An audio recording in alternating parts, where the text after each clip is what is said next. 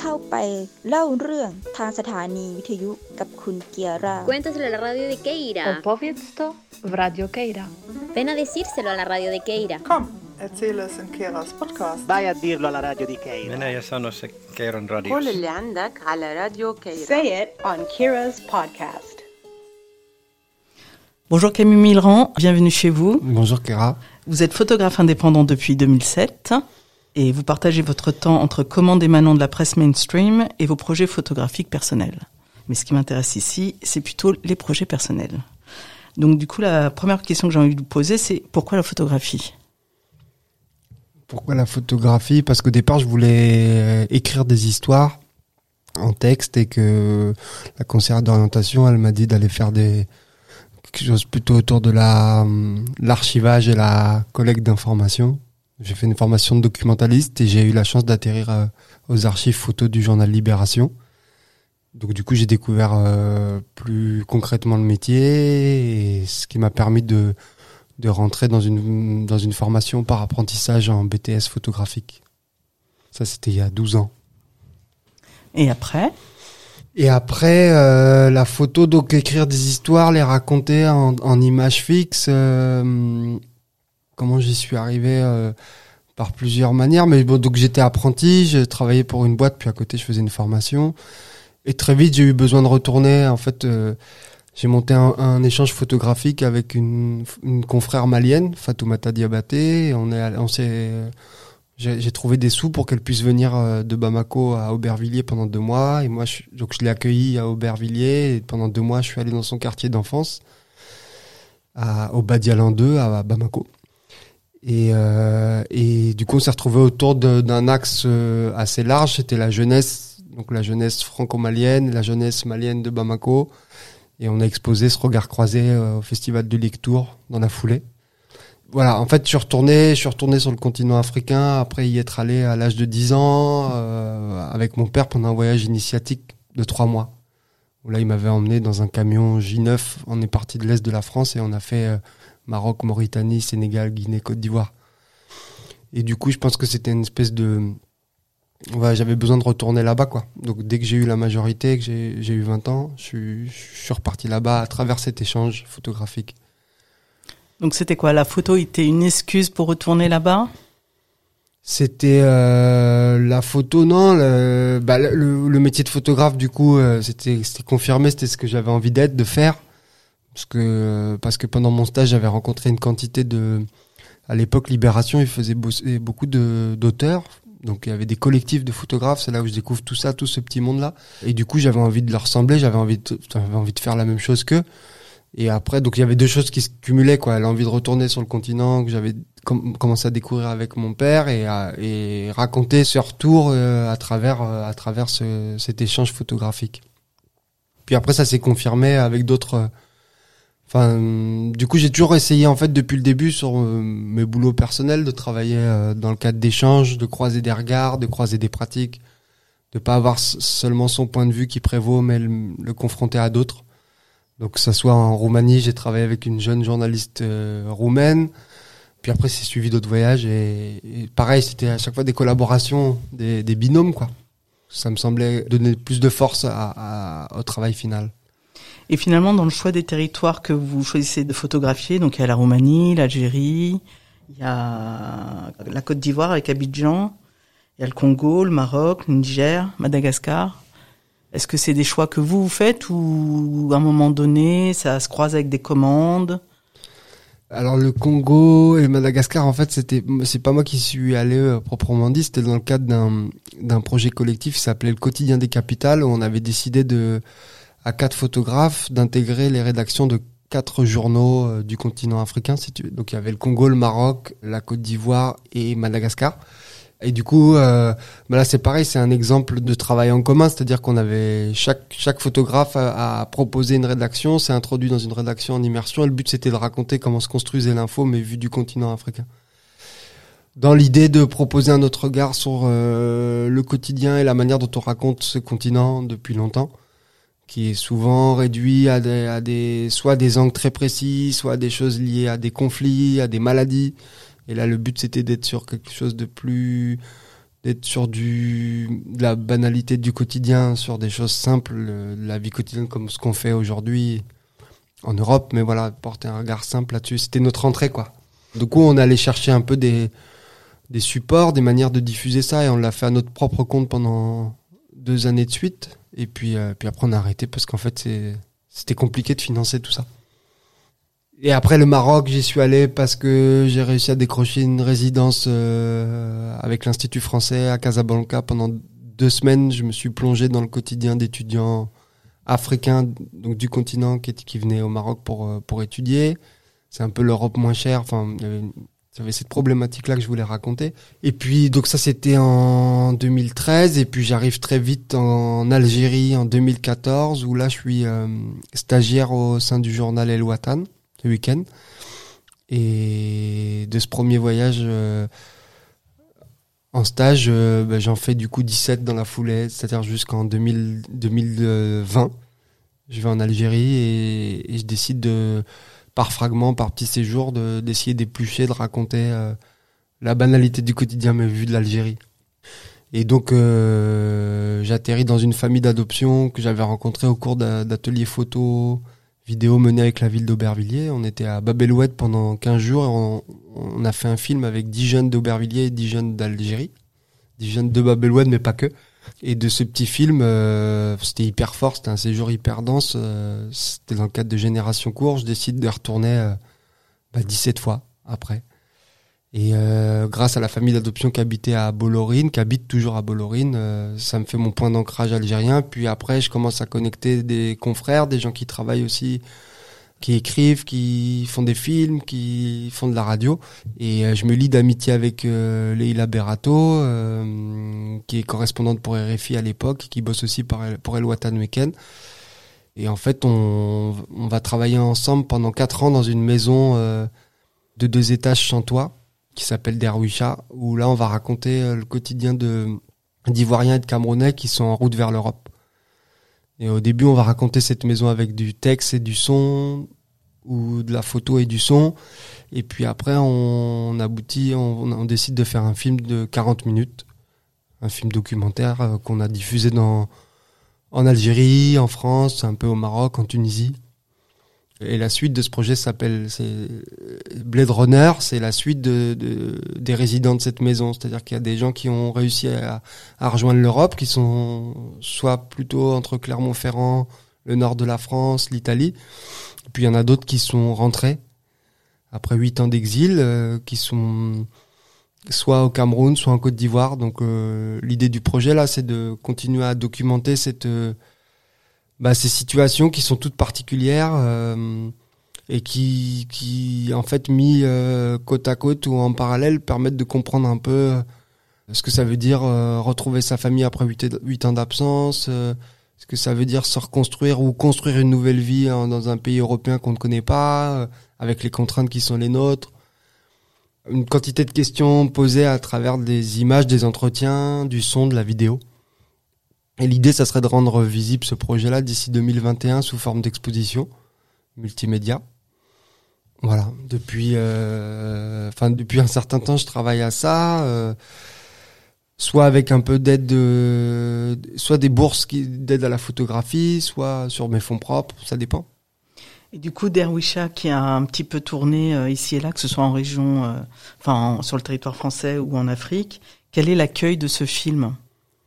Et ben déjà, ce film, il a été, c'était le plus important. Il a été, il a été super bien accueilli par les résidents, les anciens résidents de cette maison. Donc Derwisha, ça veut dire la sorcière en arabe. C'était le surnom d'un quartier, un quartier de à t- 30 km d'Alger, plutôt vers la Madrague pour ceux qui connaissent. Et, euh, et l'enjeu de, de cette réalisation au départ, euh, c'était c'était que les gens s'y retrouvent. Les gens nous avaient fait confiance au bout d'un certain temps, au bout de quatre ans d'immersion. Et le gros stress de la première projo, c'est il y a, y a deux personnes de cette maison qui sont venues voir ce film à la Cité de l'Immigration. Et euh, le gros stress, c'était de savoir comment ils recevaient ce film-là. Et en fait, après, il y a des gens qui sont venus nous revoir en nous disant, euh, mais nous, on n'est pas dans le film. À l'époque, on voulait pas, mais on aimerait bien être dedans. On a des choses à dire, des choses à raconter. Donc, le- l'essentiel était gagné. Après, comment c'est reçu, ça dépend. euh, Quand on s'adresse à un public militant euh, qui travaille sur ces questions-là, c'est euh, c'est super bien reçu parce que ça donne. C'est un travail d'observation qui, qui, qui sert euh, qui sert à des gens qui travaillent sur ces questions migratoires. Après, quand on s'adresse à un monde du cinéma documentaire, euh, on nous pointe du doigt souvent les écueils de ce film. Euh, ça dépend à qui à qui on le montre. Moi, le, le- ce que nous ça, nous a appris beaucoup de choses ce film-là, Leïla et moi, et euh, et puis le film en fait il continue à vivre et il continue à vivre à travers les personnages aujourd'hui qui en fait il y a des y a, je commence à encore je commence à accumuler des, des des petits films par personnage qui sont qui seront la suite donc euh, non non c'est c'est c'est très riche ce film-là, il a été très riche Je à me, plusieurs pose, égards. je me pose la question surtout euh, quand vous avez pu le, le projeter, par exemple en Algérie, et que des Algériens ont vu. Qu'est-ce qu'ils découvrent Qu'est-ce qu'ils qu'est-ce qu'ils disent à la à la sortie du film? Alors on l'a, ouais, on l'a projeté à Tlemcen et à Alger, il me semble, ouais c'est ça. Euh, à Tlemcen, euh, les gens étaient super contents de d'en savoir un peu plus sur des voisins, euh, sur certains de leurs voisins en fait, qui avec qui ils ont, ils ont pas forcément, sont pas forcément rentrés dans les détails de leur vie, et ça donnait un autre point de vue de ce qu'ils voyaient dans les journaux algériens quotidiens, qui avaient, qui ont l'habitude souvent de, de montrer du doigt la, la migration d'Afrique de l'Ouest, d'Afrique centrale, en les réduisant simplement à des gens qui mendient ou des gens qui qui font des mauvaises choses, alors que c'est évidemment pas ça la question. Euh, ça a été plutôt super bien reçu. Après, on nous reprochait de pas parler d'Algérie dans ce film-là, alors qu'on en parlait. En fait, on parlait d'une, on parle d'une micro-société qui qui vit en parallèle de la société algérienne. Donc, euh, souvent, c'était le reproche qu'on nous faisait, surtout en Algérie, pour un public algérien euh, euh, attaché au pays, aux valeurs du, du pays. euh, on nous disait mais pourquoi vous parlez pas plus de l'Algérie? Pourquoi? Bah, c'était un parti pris en fait. C'est un huis clos dans une maison fermée qu'on on parle d'invisibles, des gens qu'on qu'on voit que sur des chantiers ou euh, ou, ou dans des boutiques, mais pour acheter les euh, le nécessaire pour vivre, mais sinon ou qu'on voit marcher euh, sur des longs trajets, mais sinon on les connaît pas en fait. Les Algériens vivent à côté, mais pas ensemble. Donc voilà, c'était plutôt c'était plutôt un bon accueil. Même à Alger, c'était les mêmes retours. hein.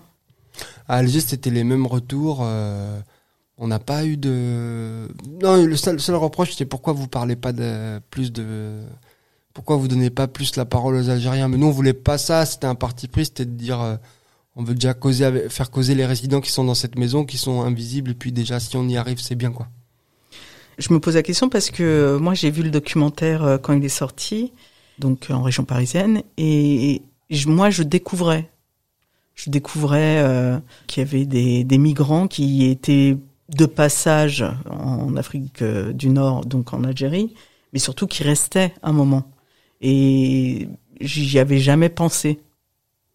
Oui, parce qu'en fait, euh, ça devait être qu'une étape dans, dans, dans, dans leur parcours. Et en fait, il y a des gens qui, qui ont trouvé du travail sur l'Algérie, un pays en, perpétuelle construction. On construit des logements à tout va. Et en fait, les, surtout les garçons, les hommes ont trouvé du boulot à la journée dans des, sur des chantiers. Pour les femmes, c'était plus compliqué. C'était soit travailler dans des hammams et, masser les femmes algériennes pour les plus chanceuses ou faire du ménage, mais sinon c'était plus réduit quoi. C'est encore plus complexe quand t'es quand t'es une femme. Mais c'est vrai que pour les hommes, euh, du coup, en fait, le dinar euh, étant intéressant, le coût du logement de la vie étant moins important que le Maroc, en fait, tu tu tu restes plus facilement quoi. Et puis euh, et puis après avec la complexité de la Libye, du passage au Maroc, enfin, il y a une quantité de facteurs qui fait que les gens sont restés plus longtemps que prévu. Et finalement, il y a des, des hommes ou des femmes qui sont devenus parents, qui ont mis au monde des enfants. De cette maison, il y a une famille qui, qui est arrivée à Clermont-Ferrand et les enfants, en fait, ils ont la nationalité algérienne. Ils ont la peau noire et la nationalité algérienne. Et dans la cour de récré à Clermont, les gamins, ils racontent que quand ils disent qu'ils sont algériens, les, les, les, les Auvergnats, ils les croient pas. Ils disent, mais non, t'es pas algérien. Mais en fait, si, parce qu'ils sont nés là-bas. Donc, euh, non, en fait, à Darusha, beaucoup de gens, ils ils sont restés plus que prévu. Et puis, euh, il y en a qui sont restés très longtemps, puis qu'en fait, qui ont, comme Rodrigue qui est rentré au Cameroun, ou Michel et Mira qui sont rentrés au Côte d'Ivoire.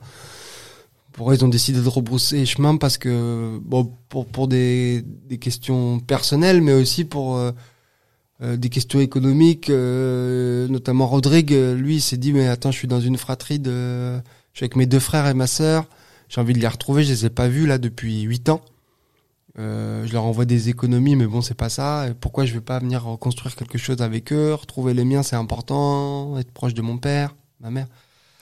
Voilà, Michel Mira, c'est une autre, euh, une autre problématique. Enfin bon, c'est le but de ce projet, c'est vraiment de- de- sur des parcours très singuliers, de montrer la pluralité des des issues de chacun et, euh, et en fait avec des questionnements qui sont les nôtres, quoi, avec des histoires d'amour, des conflits, des problématiques d'argent, d'économie.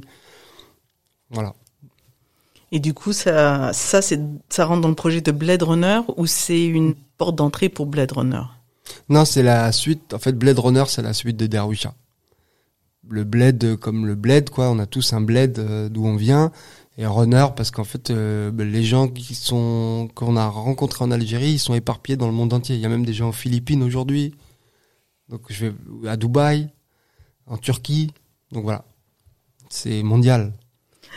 Et du coup, euh, le, choix des territoires, il se fait un petit peu euh, par hasard presque. il se fait pas par hasard, il se fait au fil des rencontres, quoi. En fait, moi, je, dans mon boulot perso, je fais aussi et vachement confiance aux rencontres que tu peux faire, au feeling que tu peux avoir avec certaines personnes, qui te donnent envie de revenir, euh, de fouiller, de creuser. Pas forcément de les photographier, mais c'est peut-être ces personnes-là qui vont t'amener à rencontrer d'autres. Et puis, euh, euh, il y a aussi euh, quelque chose de l'ordre de la fidélité, de la confiance, c'est-à-dire qu'il y a des gens qui m'ont permis de photographier leur quotidien qui n'est pas le mien, mais en ayant confiance sur l'issue de ces photos-là, sur la manière dont j'allais les diffuser, dans, avec quel message derrière, dans quelles conditions. Et ça, ça me paraît hyper important. Et en fait, Blade Runner, c'est aussi des gens qui au départ voulaient pas que je les photographie, qui voulaient absolument pas parler dans un micro et qui voulaient pas du tout qu'on les qu'on sache où ils sont, qui maintenant prennent la parole et racontent racontent un quotidien, racontent certaines réalités. Et si c'est- hum, gens avec qui aussi j'ai lié de l'amitié, j'ai des liens d'amitié qui se sont faits. Donc il faut réussir à garder cette distance de photographe, documentaire, euh, avec cette li- liaison amicale euh, par-dessus. C'est pas, c'est un peu ça l'enjeu, mais euh, mais c'est hyper prenant, c'est hyper encourageant. Si je voulais euh, continuer de parler de, la question de la migration aujourd'hui, du déplacement des, des populations, euh, je pense que je pourrais pas m'appuyer sur euh, autre chose que les gens que j'ai rencontrés en Algérie qui sont maintenant éparpillés dans un peu partout aux quatre coins du monde. C'est des relations intimes que j'ai envie de creuser et qui vont, à mon avis, donner du sens à ce que tu vas en faire ressortir, quoi. Est-ce que euh, on peut parler euh, du choix euh, parce que J'ai l'impression que souvent dans vos travaux, on voit beaucoup la jeunesse, on voit effectivement les migrants, mais aussi euh, beaucoup de jeunes. Et du coup, est-ce qu'il y a un intérêt pour cette tranche d'âge, on va dire, ou ce moment euh, Le moment où on bascule dans l'âge adulte, qui peut durer très longtemps. Ouais, enfin c'est presque sûr qu'il y a un fil conducteur. En tout cas, j'avais commencé au départ à raconter la jeunesse malienne, la jeunesse roumaine, la jeunesse vosgienne, là où je suis né, confronté à la jeunesse euh, ivoirienne. Bon, le choix, il s'est fait juste sur des opportunités et des rencontres. Et puis après, on le but étant de donner de la hum, profondeur à ce travail-là en confrontant ces quotidiens en- et en fait en se rendant compte qu'on avait à peu près les mêmes préoccupations à, à 1000 km de distance ou, ou avec des langues très différentes, on, a les mêmes questionnements, y compris la jeunesse algérienne. Après, euh, c'est aussi parce que cette catégorie, cette tranche d'âge, bah, c'était celle avec laquelle j'arrivais à peut-être à, à- j'en suis ressorti un peu de ça parce qu'au départ c'était euh, quelque chose qui me tenait et puis euh, peut-être que j'avais pas envie de vieillir trop vite. Et en même temps, après, t'as un problème de distance qui, qui fait que euh, t'es pas forcément bon avec des gens du même âge que toi. Parfois, parfois, il se passe plus de choses avec euh, avec un ancien retraité euh, qui va te raconter beaucoup plus de choses sur sa vie que, que, ton égal qui finalement va pas avoir envie de se confier à toi. Pourquoi il se confierait à toi? Pourquoi il te raconterait des choses? Donc euh, ça, c'était vrai au début. Et après, après, il se trouve que dans la sur la question migratoire, il y a beaucoup de jeunes qui sont euh, de jeunes de 20, 35 ans qui sont touchés par cette question, qui sont sur les routes. Donc oui, de fait, euh, ça revient dans mes, souvent dans, dans mes photos, mais, euh, mais voilà, c'est plus forcément le prisme sur lequel je veux, euh, je, je- veux être seulement, quoi. Est-ce qu'on peut parler de photographe engagé à travers vos, vos travaux? J'espère en tout cas engagé, euh, ouais, engagé sur. Je vous dis sur la, la manière dont, dont je restitue et je peux montrer ces images-là, ça me, ça me paraît être un engagement de respecter l'anonymat des gens, de respecter leur volonté d'être publié ou pas, respecter leurs paroles, respecter ma parole. Après, euh, je, je prétends pas euh, euh, ces images du quotidien, de la banalité du quotidien, elles, elles permettent pas de c'est pas un engagement au sens strict du terme c'est pas je prétends pas ces photographies là n'ont pas une prétention à changer les choses. Si elles peuvent nourrir euh, une discussion si elles peuvent ouvrir euh, des débats si elles peuvent poser des questions c'est déjà bien et c'est déjà quelque chose d'important.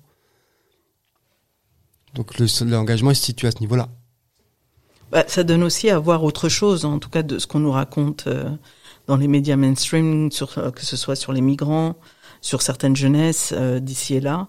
Il y a, un, pas un autre point de vue, mais euh, une autre façon d'approcher euh, ces questions-là. Donc on peut aussi voir l'engagement euh, juste à ce niveau-là. Et est-ce qu'on peut parler du travail sur les pieds dans la France? Alors, Les Pieds dans la France, c'est un projet que je co-réalise avec deux amis photographes, Thierry Caron et Stéphane Doulet, depuis 2009. On a, on a eu pour ambition à l'époque de, bah, de raconter la France en mutation, euh, la France des, de la périphérie, la France euh, rurale, euh, et confronter un peu ses quotidiens, confronter ses univers et poser des questions un peu génériques sur euh, sur, sur ce quotidien-là, quoi, la question de la retraite, du travail, l'apprentissage, l'éducation. Donc en fait, ça se décline en plusieurs épisodes multimédia. Euh, le premier euh, premier épisode a, pris place à Laveline devant Brouillard dans les Vosges, où là on a raconté euh, la suite d'une ville qui, qui s'est construite autour d'une cité ouvrière, d'une filature de coton. Et puis de cette filature, dans les années 2000, il reste un trou de 9 hectares et comment, comment on vit autour de ça? Donc on allait voir les anciens ouvriers de l'usine, les jeunes. Pendant trois ans, trois ans, on a fait des allers-retours dans les Vosges pour pour raconter ce, ce quotidien-là. Après le deuxième épisode, on a passé euh, un an et demi dans une classe de troisième, euh, surtout dans un collège à, collège Pablo Neruda à Évreux, dans le quartier de la Madeleine. Où là, l'idée c'était de raconter l'éducation et l'importance d'un lieu euh, comme ce collège-là dans un quartier populaire comme celui de la Madeleine. Et après, on a le troisième épisode, ça a pris place à, à Dunkerque, où on a, on a parlé d'immigration et on a fait causer des anciens navigateurs comoriens qui étaient garçons de café sur les des camions, des bateaux de commerce, pardon, qui partaient de Madagascar à l'époque et qui rejoignaient euh, Dunkerque. En fait, on, a voulu savoir pourquoi il y avait des Comoriens euh, installés dans le Nord-Pas-de-Calais dans le territoire de Dunkerque. Puis après, on a continué ce projet-là un peu chacun dans bah, sur des sujets, des questions qui nous étaient propres quoi. Euh, Il y en a un qui a fait des choses sur les compagnons du devoir, un autre qui est Stéphane qui a, qui a proposé une série de raccourcis en Île-de-France. Euh, moi, j'ai raconté le quartier chinois d'Aubervilliers. En fait, c'est un peu comme un laboratoire expérimental. Les Pieds dans la France, c'est un lieu où donc un espace euh, digital hein, sur le web où on expérimente euh, une manière d'écrire, une écriture d'auteur à trois, où on, fait chacun les photos, le son et le texte et la vidéo.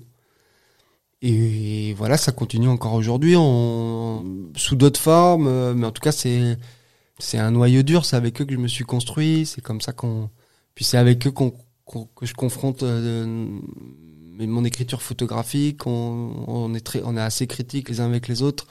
Ça permet d'avancer quoi. C'est des, c'est des gens avec qui je me suis fait Où est-ce qu'on peut voir ce travail? Sur euh, ou lpdlf.fr. Donc c'est sur Internet. Mais il n'y a pas de- d'expo ou de lieu de, de relais euh, par rapport... On aimerait bien, on aimerait bien, on en cherche des. Après, euh, on a pu montrer euh, quelques extraits de nos épisodes sur Mediapart à un moment donné, et puis un peu sur Télérama, et puis euh, en fait, euh, bah, depuis, il n'y a pas eu de nouvelles publications, mais on met à jour notre site internet et là ça fait dix ans qu'on fait ça. J'espère qu'un jour on trouvera un lieu en dur pour accrocher nos photos faire écouter nos sons, nos enregistrements sonores et montrer nos vidéos. Je, je me posais la question, moi, comment euh, euh, vous arrivez à faire euh, l'accord entre le mainstream et ce que vous racontez, puisque comme à travers vos photos et tout, vous racontez quand même une autre histoire de ce qui est dit dans le mainstream, mais que quand même vous collaborez quand même assez, pour pas dire énormément, euh, avec, euh, on va pas citer, la, la presse pour qui vous travaillez, mais euh, enfin les presses pour lesquelles vous travaillez.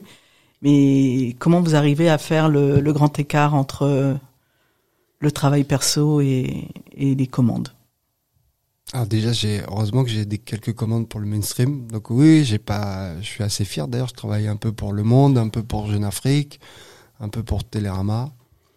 Comment ça se passe et comment le grand écart, j'arrive à le faire parce que euh, en fait, euh, que ça soit dans dans ce travail, ces travaux de commande ou, dans le travail personnel, euh, il y a des principes que j'applique qui me permettent de rester en accord avec moi-même.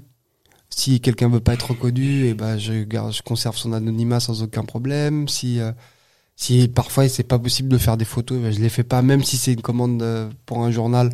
Après ça s'argumente et, euh, mes responsables euh, sont capables de l'entendre. Voilà, j'essaie de de faire ça à ma manière, mais en effectivement en, sans en rougir quoi. C'est pas heureusement qu'on a des commandes de, de la presse parce que sinon. On peut pas compter que sur les bourses ou les appels à projets. Et c'est important d'être dans le réel et dans le, bah, dans, ou même faire de l'actu ou faire des choses comme ça. C'est pas, c'est pas grave. C'est, c'est c'est d'autres domaines, c'est deux choses. Dans le boulot perso, je préfère le travail au long cours, revoir les gens, prendre du temps. Parce que j'ai l'impression qu'on, il y a plus de sens qui en ressort. Mais euh, non, j'arrive à allier les deux, c'est bien, pourvu que ça dure. C'est aussi grâce aux commandes justement qu'on arrive à faire vivre le, le perso aussi. Absolument. Bah en fait, il y a beaucoup euh, essentiellement sans euh, sans les commandes, euh, j'aurais pas pu faire 17 voyages en Algérie parce que il y a eu très peu de voyages où j'ai décroché des commandes en même temps en même temps que mon boulot perso et, euh, donc heureusement qu'il y a ça, ouais. Tout Derwisha, enfin que ça soit Leïla ou moi, on a on a chacun mis de notre poche pour pouvoir faire ce film. Mais je trouve que c'est important de garder ces espaces-là et c'est en fait c'est aussi euh, le son travail personnel, c'est aussi un endroit, un espace où je pense hein, où, on se sent hyper à l'aise avec ce qu'on fait, ce qu'on raconte, on sait pas où on va. Parfois on se dit que c'est un peu ça peut être vain, ça sera jamais vu et pourquoi et sous quel et comment ça va être visible mais en fait on en retire d'autres choses plus profondes et je pense que c'est important de si si je restais que sur mes commandes euh, je, pense que je disparaîtrais vite de la circulation parce qu'en fait le le circuit les, commanditaires, les clients, euh, et c'est pas forcément que les journaux, des entreprises, des services communication d'entreprise. Euh, si si vous si si vous leur donnez pas des choses, leur proposez pas des choses que vous vous avez envie de raconter, euh, finalement la discussion elle est elle est assez assez vaine, elle a pas trop d'intérêt quoi. Donc c'est bien d'arriver avec des être force de proposition, c'est hyper important pour rester un peu pour rester aux aguets, pour rester dans les starting blocks. Et puis pas vivre sur ses acquis quoi. Non, non, c'est. euh, pour l'instant, j'arrive à trouver un équilibre qui est fragile. Là, on a eu quatre mois où c'était hyper. euh, Enfin, pour tous, quoi, tous les indépendants qu'on est, c'est hyper dur et on espère que ça va continuer. Et euh, donc là, il y a Blade Runner euh, qui est en cours encore. Et est-ce qu'il y a d'autres projets qui arrivent? Non, Blade Runner, c'est, ça représente déjà pas mal de choses. Là, en fait, euh, je reviens cet été, j'ai accompagné un des anciens résidents de Derwisha qui est passé par Naples, qui est maintenant à Clermont-Ferrand. On est retourné à Naples en Italie pour qu'il passe son permis de conduire. Donc euh, voilà, c'est ça a été une sacrée aventure en Flixbus. Et euh, et en octobre prochain, l'idée c'est de retrouver euh, Michel, donc euh, qui est maman d'une petite Mira qui a maintenant 7 ans. Il les retrouvé, les retrouver toutes les deux à Abidjan au mois d'octobre prochain. Ben voilà, je pense qu'on a tout dit. Merci Camille Mirand. Merci Kera. Et puis bah à bientôt. À bientôt. Erzähl of Keras Podcast. Vai dizer lá na rádio da Kera. Adoro rádio Kera Budissa. Erzähl datem Kera. Kera'nın radyosunda söyle. Demal vakko ci radyo Kera. Um radyo Kera da kaseybuke. Opowiedz to w Radio Kera.